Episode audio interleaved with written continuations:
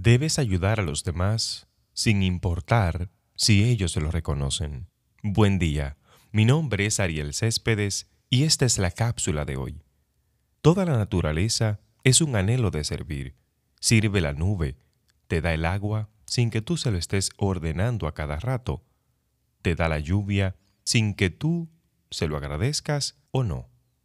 Sirve el viento, limpia los bosques sin importar si tú lo agradeces o no. Sirve el surco. Donde haya un árbol que plantar, plántalo, no importa si los demás lo reconocen. Donde haya un error que enmendar, enmiéndalo, no importa quién cometió el error. Donde haya un esfuerzo que todos esquivan, acéptalo. Sé el que aparta la piedra del camino y no el que la pone, el que arranca el odio de los corazones y no el que lo provoca, el que ayuda a enmendar las dificultades y ayudar en los problemas difíciles y no el que los ocasiona.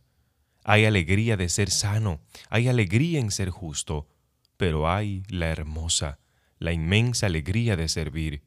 Qué triste sería el mundo si todo en él estuviera ya hecho, si no hubiera en él un rosal que plantar, una empresa que emprender, no caigas en el error de creer que solo se hace mérito con los grandes trabajos.